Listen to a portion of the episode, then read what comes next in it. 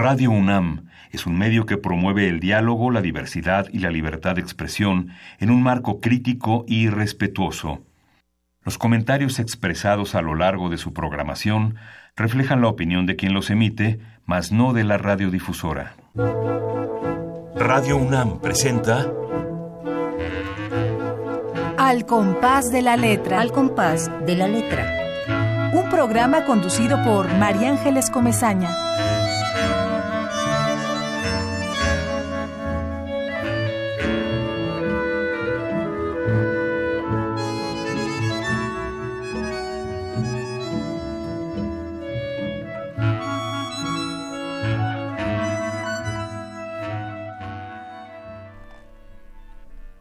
El punto de la sal.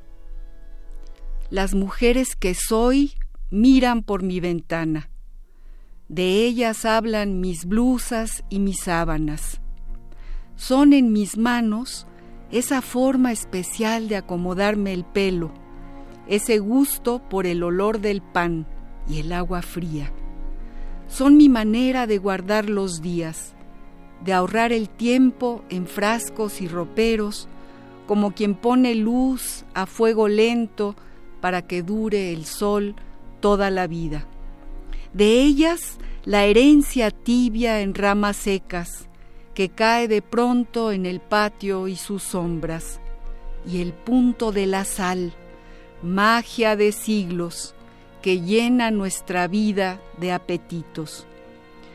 Las mujeres que soy se me aparecen cuando miro mi cara en el espejo rostros desconocidos en mi rostro, soledades antiguas en mis ojos, huellas de amor que sellan su destino a la sombra del mío.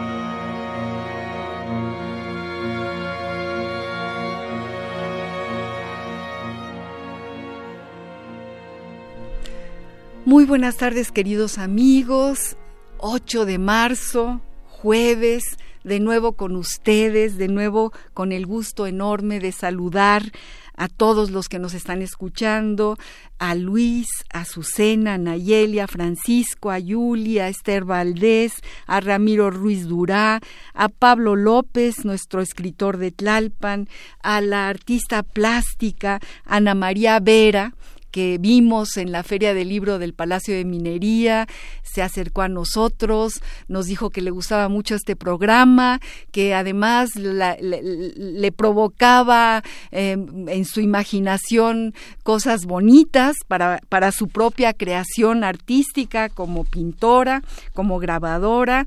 Eh, nos da mucho gusto, eh, Ana María, que nos escuches. Espero que hoy, Día Internacional de la Mujer, también nos escuches y desde aquí te mando un gran abrazo y, te vuelvo a reiterar mi gusto enorme eh, de haberte conocido. También saludamos a Ricardo Flores Miranda, él es un trabajador de, de correos que está muy interesado en la cápsula de epistolario que tenemos en este programa y bueno, también la Feria del Libro que es un punto de encuentro cada año y que de verdad es mágica y que ahí nos encontramos eh, con mucha gente que, que, nunca pensamos que íbamos a conocer. Bueno, pues ahí, en ese punto de encuentro, todos nos hemos encontrado a, partir de los libros, de las presentaciones y a partir de la poesía, desde luego.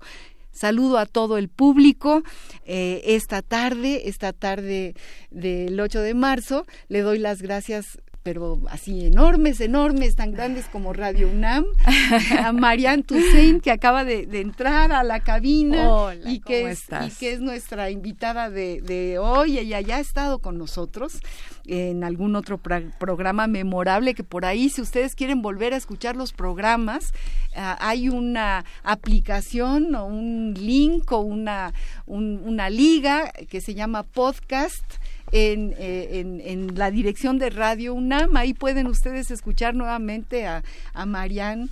Gracias por estar aquí, mi queridísima Marianne, en un día como hoy. Gracias a ti por invitarme. Vamos a celebrar el Día de la Mujer Vamos a leyendo poesía y haciendo un homenaje grande a ti, a tu poesía a tu adorada madre que queremos tanto, que que no, bueno, yo aquí tengo el micrófono y tengo que decir, la quise muchísimo, la quiero muchísimo, estuve leyendo esta canción de Moisés que me parece un prodigio, este libro que parece una reliquia. Sí, sí, eh, sí, y, sí. y los poemas de tu madre, la, la, la fortaleza, la verdad en este pequeñito libro con papel de estraza.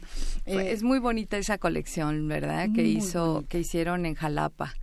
Sí, ¿verdad? La- y- que, bueno, no es... Bueno, ¿cuándo Era una colección, mira, no Aquí- aquí recuerdo, ahí debe aquí decir. dice, déjame ver si en el colofón se terminó de imprimir, a ver si dice, a ver si dice. Mm, No, pues no dice la fecha, fíjate qué chistoso, no dice, dice el, el número de ejemplares. Bajo el rectorado de Carlos Manuel Aguirre Gutiérrez se terminó de imprimir Canción de Moisés, eh, número 17 de la colección Luna Hiena con H, eh, de las ediciones Papel de Envolver, que es este papel. Ah, Sí, es muy, muy bonito. bonito, muy, muy bonito. Ah, 1984. Sí, ya sí, llovió. sí, sí, ya llovió. 1984. Sí. Qué barbaridad, qué maravilla, qué, qué vigente, qué espléndido libro.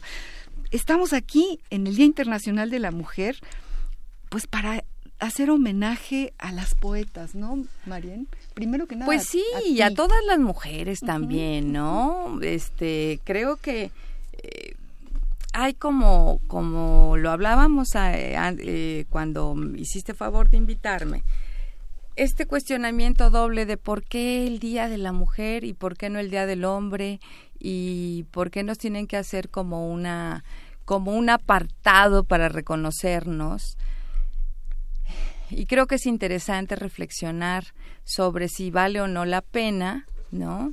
Eh, no sé tú, tú qué piensas. Yo, yo, fíjate que también le está dando muchas vueltas. Como estamos en este mundo de la mercadotecnia y, y todo entra dentro de esa tesitura, nos da mucho coraje.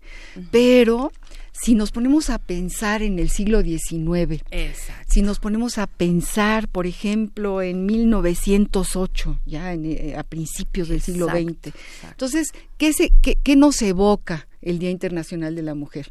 Aquellas 100 obreras textiles Exacto. de una fábrica en Nueva York que mueren eh, en el incendio eh, por haber hecho una huelga para pedir una jornada de trabajo de 10 horas, imagínate, Marién. Sí, sí, sí. o ¿no? sea, es decir, que, que ahí hay un, un, un, un problema de justicia que tiene mucho que ver con el sacrificio brutal y la valentía de aquellas mujeres trabajadoras. Fíjate, pedían eh, 10 horas de jornada laboral y pedían un ratito para amamantar a sus hijos cuando Claro, tenían hijos claro. pequeñitos, ¿no?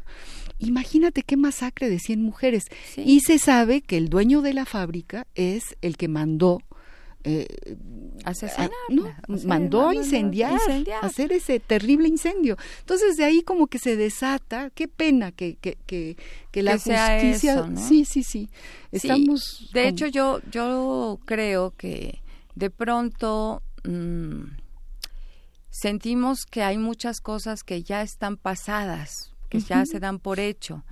Y es un asunto de masas, de culturas, de países, donde, donde las, eh, las ventajas que se han adquirido a fuerza de esto, de valentía, de perder la vida, de juntarse con otras que tienen el mismo derecho que tú y la misma fuerza, eh, seguimos eh, igual.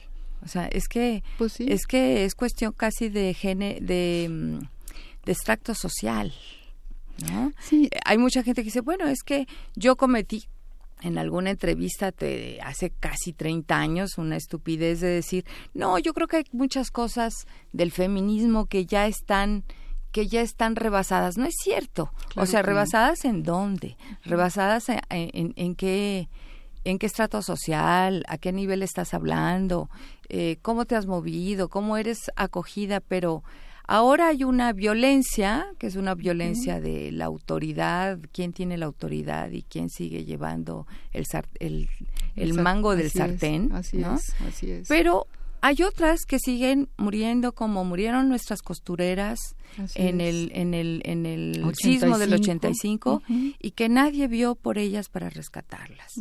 Digamos los los eh, dueños de esas de esos edificios antiguos no pusieron un quinto para poder rescatar a las que quedaban vivas.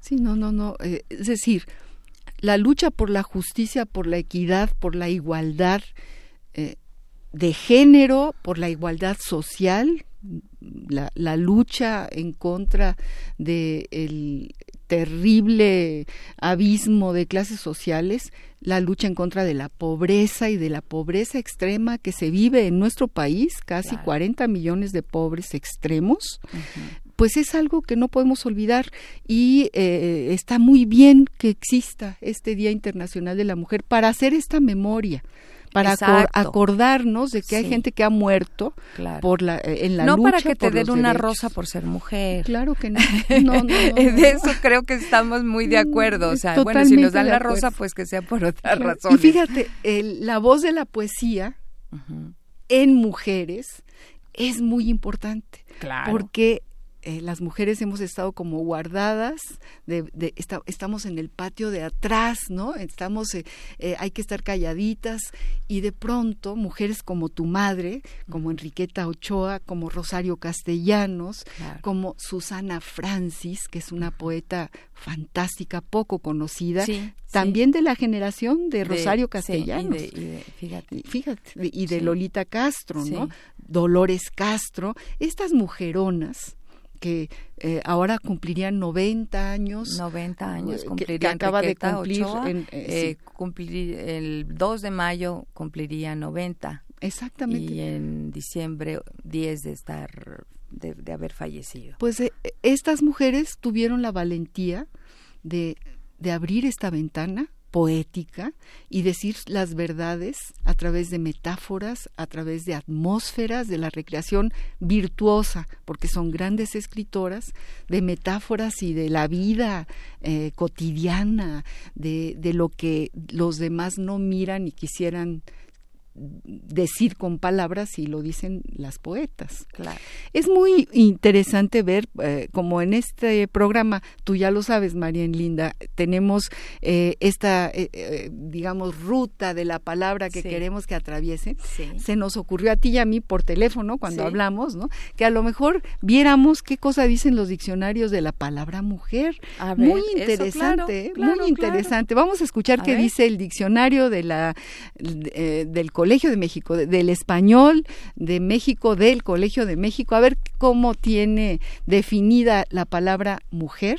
Y seguimos, queridos amigos, estamos con Marian Toussaint hablando de poesía, celebrándonos eh, a las mujeres eh, que, han luchado y tomando esta estafeta. Vamos pues a la ruta de la palabra. La ruta de la palabra. Mujer, sustantivo, femenino. Ser humano de sexo femenino. 2. Conjunto de esos seres. Los derechos de la mujer. Darán una conferencia sobre la situación de la mujer campesina. 3. Persona del sexo femenino que ha dejado de ser niña. Pasa los 13 años ya es una mujer. 4 persona del sexo femenino que, respecto de un hombre, está casada con él. Quiero mucho a mi mujer. 5. Mujer de persona del sexo femenino que tiene la cualidad, la condición o la ocupación de algo. Mujer del campo, mujer de hogar, mujer de letras, mujer de empresa. 6. Mujer pública, mujer de la calle, mujer galante o mujer de la vida alegre la que se dedica a la prostitución. Mujer fatal, la que cautiva con sus encantos a los hombres conduciéndolos a la perdición. Mujer de mundo, la que tiene experiencia en el trato social. 9. Ser muy mujer. Ser una persona del sexo femenino, valiente, segura de sí misma y llena de las virtudes que tradicionalmente se le atribuyen, como el encanto, la gracia, la dedicación al hogar, etc. Diccionario del Español de México del Colegio de México. La ruta de la palabra.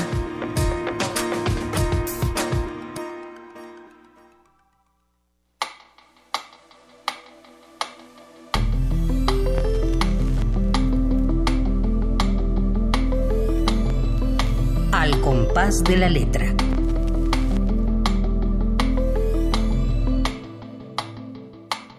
Queridos amigos, estamos platicando muy sabrosamente hoy, Día Internacional de la Mujer, con Marianne Toussaint, esta escritora, editora, tallerista, maestra, espléndida poeta, que viene hoy a celebrar aquí junto a todos nosotros este, este Día Internacional de la Mujer, de la mujer trabajadora, de la mujer campesina. ¿Y cómo ves lo que dice el diccionario del español de México, de El Colegio de México? Pues complicado.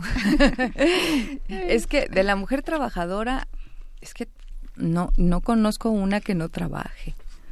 Esa es la verdad, o sea, algunas, unas, una jornada eh, que es desde que amanece hasta que anochece y otras desde que amanece y anochece y tienen dos trabajos, uno fuera y otro adentro. Así es. Seguimos, seguimos teniendo en estas culturas, no digo que todas las parejas, pero sí hay esta, esta condición dispareja, ¿no?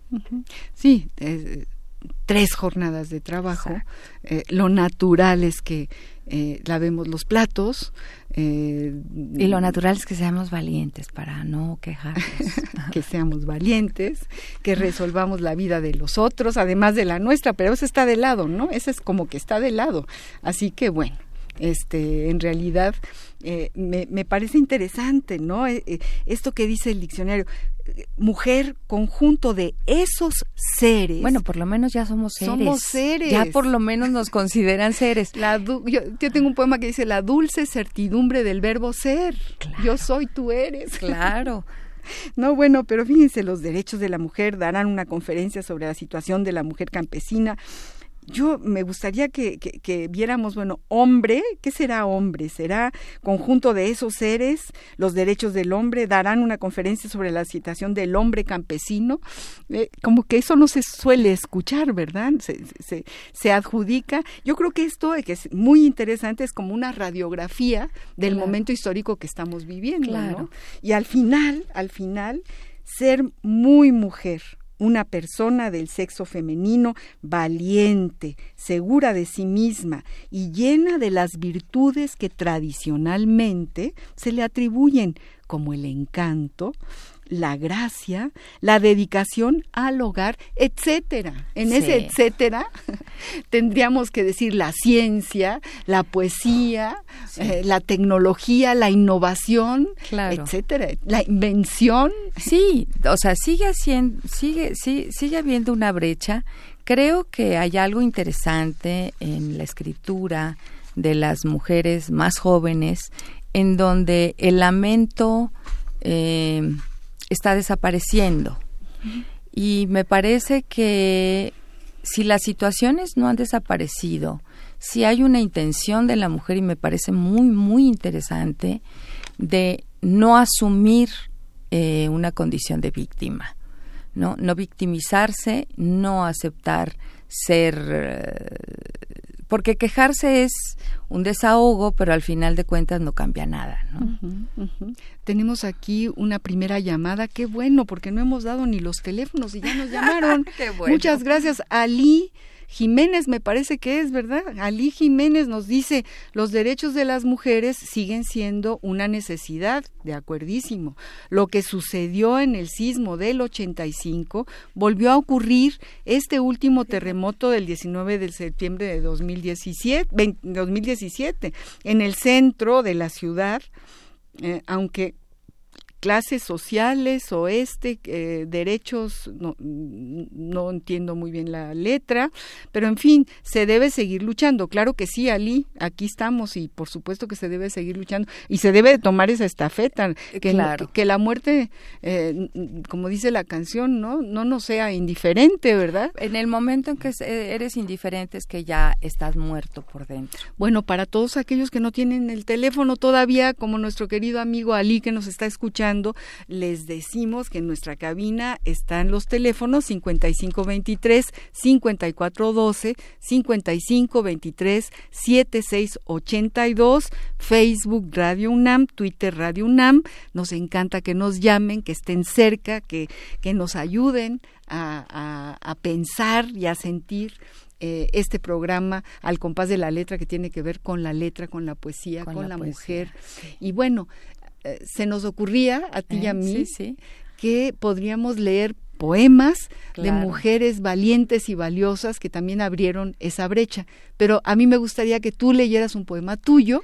Después, si quieres, mira, te quería leer eh, un, ahorita que hablábamos de, de, de, esta de esta urgencia de las mujeres por, por tener un, un, un lugar distinto al que le habían asignado los poetas con, con el rollo de sus musas habían nombrado y renombrado lo que era ser mujer. Entonces viene el siglo XX, sobre todo, y rompe esas, esas, eh, em, esos arquetipos y dice, a ver, yo estoy aquí y eso que dices es mentira. Yo soy de carne y hueso y no, no soy etérea y, y, tú has imaginado un ser que no existe. Y eso creo que ha causado muchísimo desconcierto, aún en una estructura, una estructura que hemos visto social que no funciona, tiene muchísimos siglos sin funcionar, insistimos en ella. Y, y bueno, las mujeres son las que comienzan diciendo esto no funciona, ni para hombres ni para mujeres. Te leo de las vírgenes terrestres, que no sé si alguna vez platicamos, fue un, un poema de Enriqueta Ochoa que, que lo escribe cuando tiene 19 años. Eh, y está en, ella está en, en una escuela con, eh, eh, con la guía del, del del padre Méndez Plancarte y bueno, eh, está rodeada de esta cosa que es como muy tradicional y sin embargo ella eh, eran gente muy evolucionada. Te leo el segundo canto de las vírgenes terrestres. Dice, mentira que somos frescas quiebras cintilando en el agua, que un temblor de castidad serena nos albea la frente, que los luceros exprimen en los ojos y nos embriagan de paz. Mentira. Hay una corriente oscura disuelta en las entrañas que nos veda pisar sin ser oídas y sostener equilibrio de rodillas con un racimo de luces extasiadas sobre el pecho. ¡Ay! Esto se escribió eh, el siglo pasado. Exacto. En los años que 20, 30? No, se escribe en los años eh, 50, ¿Qué, edad tendría tu, Ella tenía 19, ahorita tendría 90, años. Lo escribe a los 19. Hace 50 años. Y no se publica hasta muchísimos años después, pero se, este, estos textos, que es como una rebelión ante esa eh, hasta ese yugo, sobre todo en, no, en la provincia y no en la provincia de este tiempo en donde las mujeres tenían que llegar vírgenes, si no, pues eran mujeres de la calle, ¿verdad? O eran este, cuestionables y se quedaban aisladas, circula como un, como un, este, como un poema pornográfico. Qué barbaridad. Ni siquiera erótico, ¿no? Porque hay una mujer que dice que está en contra. Es que es fantástico, es que es vigente, es un himno, es, es para nosotras. Dicen que una debe morderse todas las palabras. Fíjate qué, qué metáfora, ¿no? Y caminar de puntas con sigilo, cubriendo las rendijas acallando al instinto desatado y poblando de estrellas las pupilas para ahogar el violento delirio del deseo. Es fantástico este poema de Enrique sí, es fantástico y es vigente y, y qué bueno que lo traes, qué bueno que lo leas, que lo lees aquí, este eh, Marian, qué, qué, qué herencia tienes, Marian querida. Mira, y hay otra, hay otras eh, si hay tiempo, te leo lo que dice Rosario Castellanos en Meditación en el umbral. Dice, no, no es la solución. Tirarse bajo un tren como la Ana de Tolstoy, ni apurar el arsénico de Madame Bovary, ni aguardar en los páramos de Ávila la visita del ángel con venablo. Antes de liarse el manto a la cabeza y comenzar a actuar, ni concluir las leyes geométricas contando las vigas de la celda de castigo, como lo hizo Sor Juana, no es la solución. Escribir mientras llegan las visitas en la sala de estar de la familia Austin, de encerrarse en el ático de alguna residencia de la Nueva Inglaterra y soñar con la Biblia de los Dickinson. Debajo de la almohada de esta soltera debe haber otro modo que no se llame Safo ni Mesalina, ni María Egipciaca, ni Magdalena, ni Clemencia Isaura, de otro modo de ser humano y libre, otro modo de ser. No, bueno. Bueno, esas son las precursoras de un pensamiento libertario, las precursoras de poner los puntos sobre las IES. Pero antes hay un hay un, un personaje un tanto desdibujado en la poesía mexicana, pero definitivo porque fue la que alimentó estas dos voces de las que estamos hablando, que fue Concha Urquiza. Aquí está, Concha Urquiza. Concha Urquiza era una mujer eh, de una intensidad total, ¿no? Que pasaba del comunismo más feroz a la, fe más vehemente. en un convento. Claro, pero como, como, es, eh, como es censurada gran parte de su obra, no sabemos exactamente cómo estaba y el él masculino en muchos casos se cambió por el él eh, de deidad, ¿no? De Dios. Y que tiene una muerte horrible, horrible, pues muy desafortunada. suicidio nadie lo sabe, se ahogó y nada más. Y estamos hablando con Marianne Toussaint, eh, hoy que es Día Internacional de la Mujer, y estamos muy emocionados porque están llegando llamadas. Sabemos que hay gente por ahí que nos está escuchando, pero vamos a, un, a una pausa musical. Eh, para que ustedes oigan también esta música que tiene que ver con la mujer y regresamos a platicar con Marian Toussaint y repetimos los teléfonos 5523-5412, 5523-7682, Facebook Radio UNAM, Twitter Radio UNAM. Queridos amigos, vamos pues a una pausa musical.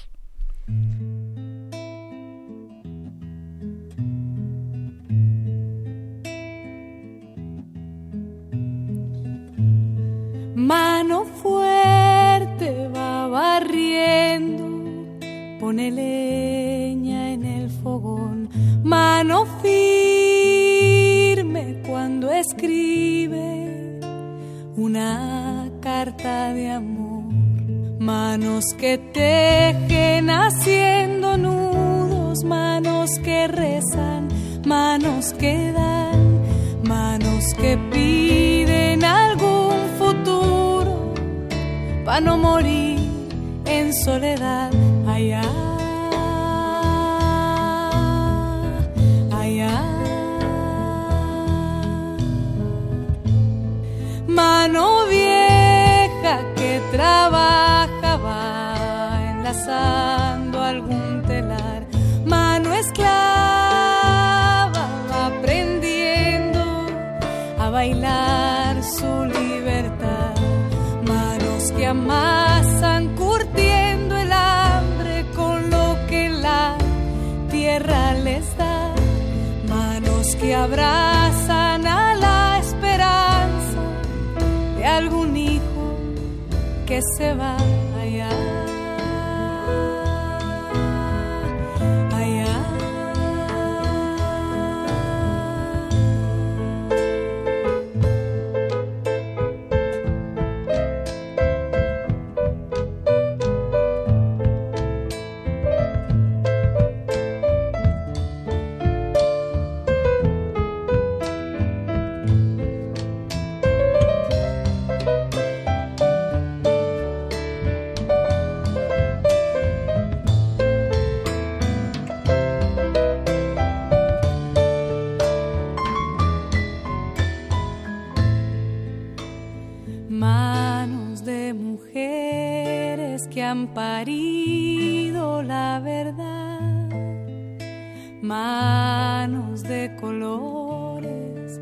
aplaudiendo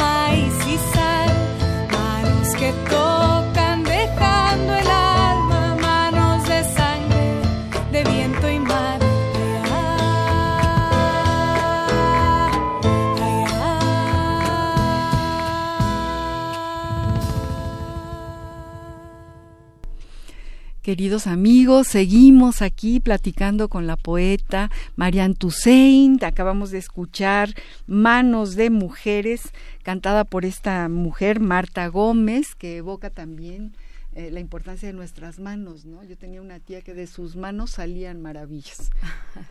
Eh, perdón porque creo que estoy me estoy alejando del micrófono. Por ahí ya me hacen un montón de, de señas pero bueno aquí estoy enfrente del micrófono. Gracias Claudia Rodríguez de la colonia Roma. Tristemente hoy siendo un día de la mujer todavía hay mucha rivalidad entre las mismas mujeres quienes siguen criticando entre ellas. Y es lamentable pero es una realidad que aún nos atañe atañe en la actualidad. Muy bien, pues sí, es una opinión de Claudia Rodríguez. Eh, desde mi experiencia, eh, tengo muchísima más eh, cercanía con mujeres solidarias, mujeres que pensamos igual, que nos lanzamos a la calle a sacar las piedras cuando vino el terremoto, que organizamos en barrios, incluso en el campo, en Oaxaca, ya todas las amigas de Oaxaca, tan solidarias, las, de la Casa de la Mujer. En fin, sí, tienes razón, tienes razón, eh, Claudia, que de repente sucede que hay rivalidades, ojalá y esas rivalidades se puedan ir. Bueno, mira, yo a ese, es que hay un síndrome en, en, en, las, sobre todo en el arte. Eh, y eso, bueno, ya, ya tengo algunas cosas escritas junto con lo que te había dicho de, de la poesía erótica femenina escrita por mujeres en el siglo XX. Y que ya se está ampliando al siglo XXI porque es muy interesante el cambio, los cambios son muy rápidos. Pero lo que yo creo es que existe, por lo menos lo que yo observo en literatura, los grupos, eh, hay, un, hay un rasgo que es la abeja reina. Es una, no puede haber más. Y a veces eh, se acompaña de, de cortesanas alrededor que corroboren también desde el lado femenino que esa es la abeja reina de ese grupo. Y esto es absolutamente real y creo que es muy complicado porque ahí sí tiene la competencia de los de los varones que entre ellos son a la hora de incluirse en antologías o de publicar son menos competitivos que las mujeres porque saben que solo puede haber una que es la principal, y las otras secundarias.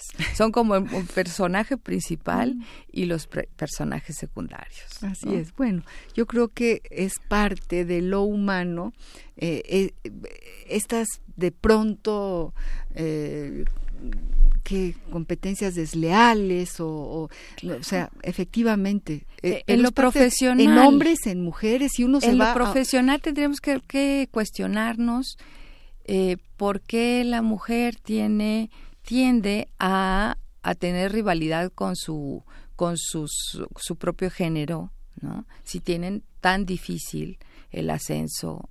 Eh, sí, pero yo creo, bueno, habría que hacer un estudio antropológico de la rivalidad entre, mujeres. Entre mujeres. Pues sí, pero yo creo que eh, hay más solidaridad cuando hay algún problema. Ah, eso sí, la tragedia, ahí sí se, se cierran filas. Sí, mucho más que, que, en los hombres, yo creo. También son puras suposiciones. Estamos suponiendo.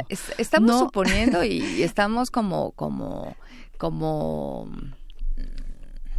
este, como dictaminando y no hay yo creo no que hay desde el feminismo hay muchísimas teorías estudios muy profundos y uno luego se contradicen a los anteriores y no sabemos pero bueno hemos pasado por las selvas burocráticas y hemos visto mujeres y hombres competir meterse el pie caerse. Y bueno tiene mucho que ver también con una situación social a lo mejor no muy satisfactoria o con problemas personales en fin. Pero como tú dices ante la tragedia, las mujeres están ah, al pie del, cañón. También nos escribe Ay, Pablo, gracias Pablo López. Siempre esperamos algo de Pablo, que es un escritor que vive en Tlalpan y nos escribe hoy La ilusión. Dice, la ilusión, fuente de vida, forja mis sueños como una flor de primavera.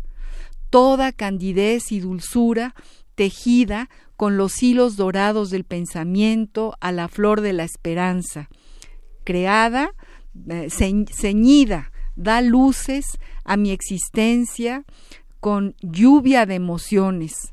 Fue abonado el campo de la vida.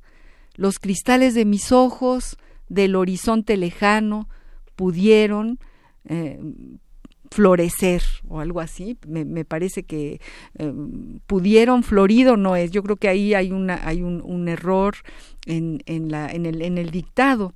Y eso está dedicado a Marian Toussaint, nuestra invitada.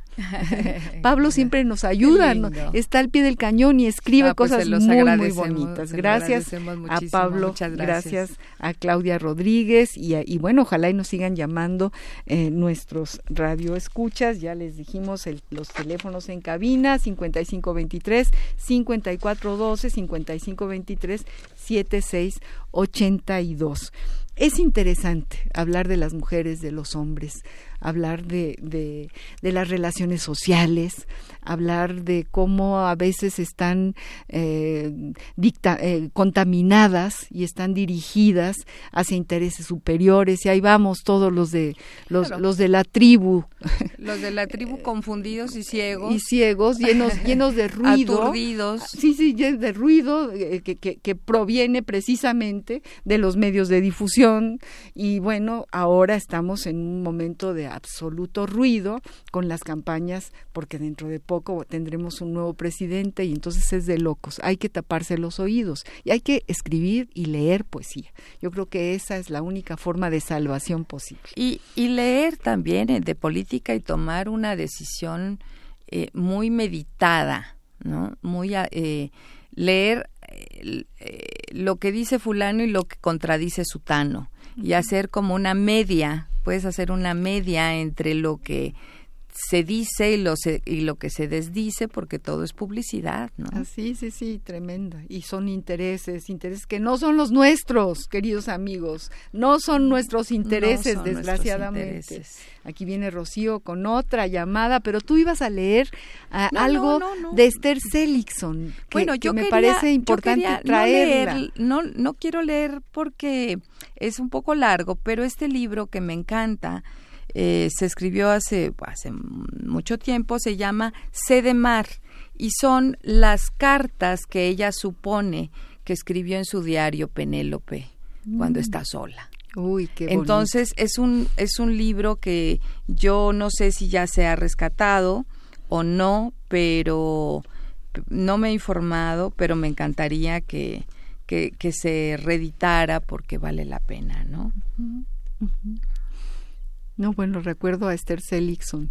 Eh, editaba eh, un el suplemento de Excelsior hace, muchísimos, en los 70 Fue del una siglo mujer importantísima en, el día a día, ¿no? formaba formaba gente, era muy exigente con con con con la inteligencia de los otros, como la de ella era tan lúcida y rápida, pues se desesperaba con los demás. Un poquito. Tengo aquí, Marian, un poemita pequeño de esta mujer maravillosa. Eh, le rindo un homenaje. Eh, es una mujer mayor, es pianista, es una gran poeta, ya decíamos hace un momento, de la generación de Dolores Castro, de Rosario Castellanos, que es Susana Francis. Susana Francis además, fíjate, la historia. desapareció un poco del panorama. Te voy a contar la historia de Susana. Susana es una mujer que daba clases en la preparatoria número uno de la UNAM.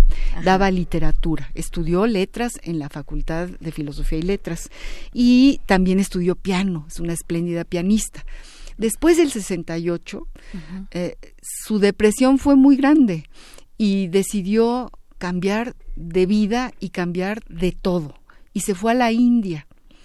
Y en la India estuvo 20 años, no se fue de vacaciones, ni se fue a un ashram tres meses, ni se fue nada más para, para, para ver, se fue a vivir lo que era la India. Y escribió un libro que es el libro etnográfico más maravilloso de la India de cuando de, esos 20 años eh, y, y, y, antes de irse había escrito esta delicia de poemario pequeñito que se llama Desde la cárcel de mi piel. Nada más imagínense. Desde la eh, cárcel de mi piel. Desde el título, desde el título. Es verdaderamente, es contundente es de una fortaleza enorme. Vamos a ir leyendo eh, algún poema de Susana Francis y ya que tú nos has traído todo esto que acabamos de escuchar, seguimos con Susana. Fíjense lo que dice en, en este poema. Dice así para las mujeres además. Dice, olvida, olvida, nada debes a nada. Lo aprendido, disuélvelo como una exhalación dentro del aire, sé nueva. Tus ojos al abrirse inauguraron la luz. El mundo comenzó cuando naciste. Eres tan solo un hilo, una puntada sobre la vasta tramazón. La raza de los hombres, desde el principio oscuro, se devana. Te entretejes ahí y sin embargo el mundo es tuyo hoy. Ah, es buenísimo. Qué poema. y muy contemporánea también. Y es para hombres y para mujeres. Claro, por supuesto. Para, para la vida. es para la vida. Eh, eh, mira, eso de de volverse sectarias, yo estoy en contra cuando hacen antologías solo de mujeres porque no son tomadas en cuenta en las de los hombres, por eso se, se han hecho varias. Y bueno, Mm, creo que no hay que aceptar que estar fuera, pero tampoco agruparse como como de manera marginal, ¿no? No sé. Pues sí. Eh, A menos que sea como un estudio o una cosa así sobre el tiempo en que, que son escritas, pero... Yo creo que eh, las identidades son fortalezas. O sea, si yo te cuento lo que me pasa y tú me cuentas lo que te pasa, hacemos una, una alianza claro. frente a una realidad. Y yo creo que eso han hecho muchas mujeres. y el feminismo se ha curtido. Es este, esta puntada, como diría Susana Francis, en la inmensa tramazón, que se ha dedicado a crear identidades. A ver, somos la... Mírame, mírame a los ojos, ¿no? Eh, me pasa lo que a ti no, no estás sola eh, y te o no estás solo como o no estás solo exactamente como humano no a ver qué nos dice Dice José Luis Mendoza, gracias José Luis de Iztapalapa. Soy fiel escucha del programa porque sigue siendo muy bueno. Gracias José Luis. Hoy están dando un gran programa respecto al Día de la Mujer. Sus comentarios son muy acertados. Las felicito. Ah, pues nos da mucho gusto José Luis y nos llena de, de, que de seguridad. Qué bueno, qué bueno que tú lo estés recibiendo de esta manera. Vamos a, escuchar una, una cápsula. Eh, de un poema que escribe Benedetti eh, inspirado en Juan Gelman. Fíjate. Sobre, la, sobre, sobre Dios. Y sería interesante eh, escuchar si Dios fuera mujer. Okay. A ver qué dice Benedetti. Si Dios fuera mujer. Tiene un epígrafe del poeta Juan Gelman que dice, ¿y si Dios fuera una mujer? ¿Y si Dios fuera una mujer? Pregunta Juan sin inmutarse. Vaya, vaya, si Dios fuera mujer, es posible que agnósticos y ateos no dijéramos no con la cabeza y dijéramos sí con las entrañas. Tal vez nos acercáramos a su divina desnudez para besar sus pies no de bronce, su pubis no de piedra, sus pechos no de mármol, sus labios no de yeso. Si Dios fuera mujer, la abrazaríamos para arrancarla de su lontananza, y no habría que jurar hasta que la muerte nos separe, ya que sería inmortal por antonomasia, y en vez de transmitirnos sida o pánico, nos contagiaría su inmortalidad. Si Dios fuera mujer, no se instalaría lejana en el reino de los cielos, sino que nos aguardaría en el zaguán del infierno, con sus brazos no cerrados, su rosa no de plástico y su amor no de ángeles. Ay, Dios mío, Dios mío, si hasta siempre y desde siempre fueras una mujer, qué lindo escándalo sería, qué venturosa, espléndida, imposible, prodigiosa blasfemia.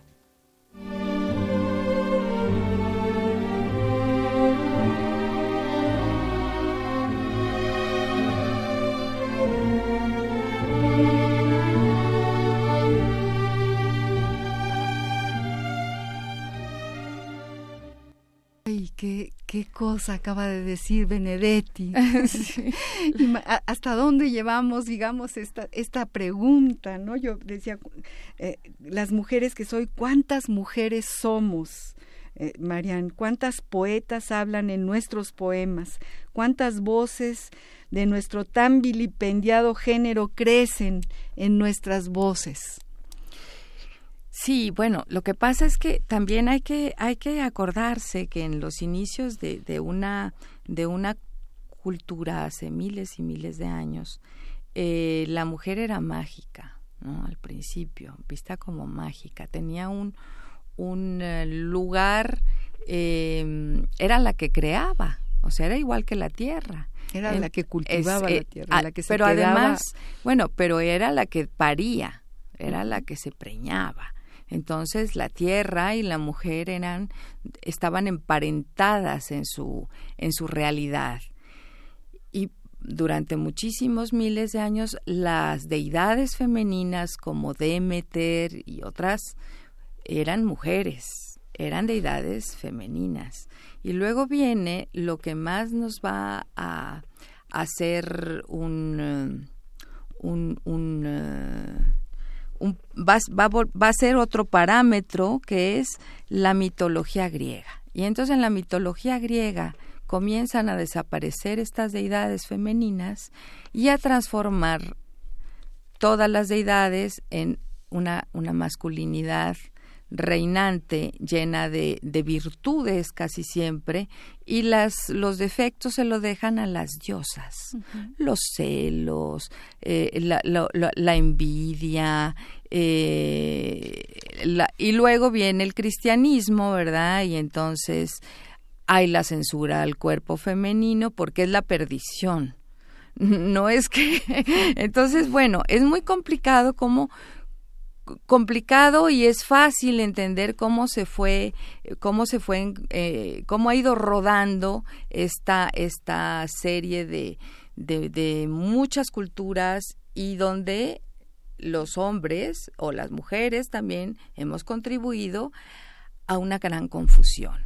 No son ni mejor los hombres ni mejor las mujeres. Tenemos grandes diferencias y la misma capacidad de racionalización y, de inteligencia y de intuición también. Simplemente tenemos un chip más, más, eh, más practicado en esto que han dicho la mujer es intuitiva, el hombre es práctico. Bueno, Es lo que hemos es lo que hemos hecho. Y bueno, la sociedad es muy diversa, muy muy diversa. Cada vez Y- más. Y los códigos de las diferentes grupos sociales y, y de las Son diferentes etnias cosa. tienen sus propios códigos, son distintos, Exacto, ¿no? Y van exacto. resolviendo la vida, la vida no es, es muy complicada. Muy complicada y van resolviéndola, pero bueno, sí efectivamente la mirada de un feminismo plantea una ventana de liberación necesaria, importante Sí. y necesaria. Tenemos dos minutos para terminar este Bueno, programa pues y queremos seguir y seguir hablando con Marianne Toussaint. Yo quería hacerle un homenaje, bueno, a Susana Francis, a Enriqueta Ochoa, a Rosario Castellanos, a nuestra adorada Claribel Alegría que nos acaba de, de dejar, se acaba de ir de este planeta, Ah, mujer comprometida, nicaragüense, eh, militante política, con una fuerza enorme que tiene un poema chiquitito A que quiero leer, que a mí siempre me ha simbrado. Fíjense lo que dice Claribel en uno de sus poemas tristes, duros, fuertes. Dice así, creí pasar mi tiempo amando y siendo amada. Comienzo a darme cuenta que lo pasé despedazando mientras era a mi vez despedazada. Fíjate qué poema. Uy, buenísimo. Es un poema. Como para empezar programas sobre psicoanálisis. Sí, sí, sí, sí, como para darnos cuenta también de, de que hay que revisarnos. Hay que revisarnos, que bueno, tenemos muchas justificaciones para, para, para nuestras Sí. realidades distintas, pero Y hay que ¿Qué tal releer a, que y hay que releer a? Simborska, que tiene un Ay, sentido del Szymborska. humor Fantástica. maravilloso con Sí, respecto sí. al hombre y a la mujer. es esta poeta, premio Nobel, Premio polaca. Nobel, polaca. Ya la hemos traído aquí, incluso vino una poeta polaca que, que de una generación muy joven, influida totalmente por la Szymborska. ¿Cómo no? Las poetas Claro. polacas deben de adorar a su poeta mayor. Claro. Queridos amigos, nos, nos queda un minuto o medio minuto y yo quiero agradecerte a ti, Marianne. Se nos ha ido tan rápido y siempre nos dan ganas de seguirle. Gracias por estar aquí, por haber No, venido el- día de invitarme. hoy, por decir lo que acabas de decir a todo nuestro, nuestro auditorio. Bueno, le agradezco muchísimo a, a Andrés Ramírez en los controles técnicos, gracias a Andrés, a Rocío García, asistente de producción, a Baltasar Domínguez, nuestro productor, gracias a todos ellos. Gracias, Marian, y gracias a este público que ahí está escuchando poesía y que nos llena de alegría y de emoción saber que este programa eh, de algo sirve. De, de mucho. De Muchas gracias a ti y a todos los escuchas. Muchas gracias, muy buenas tardes y hasta el próximo jueves.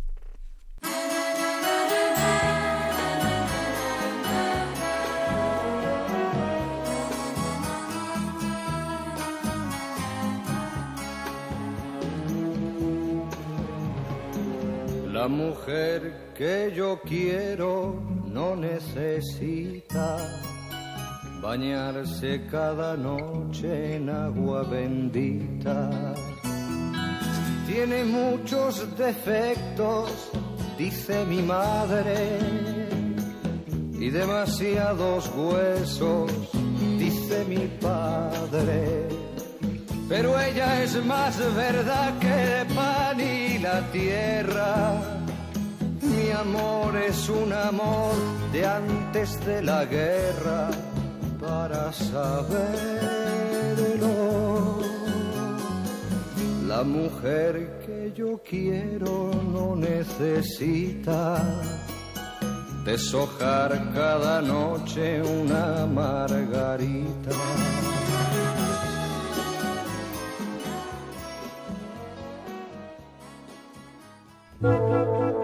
Radio UNAM presentó Al compás de la letra. Al compás de la letra. Programa conducido por María Ángeles Comezaña.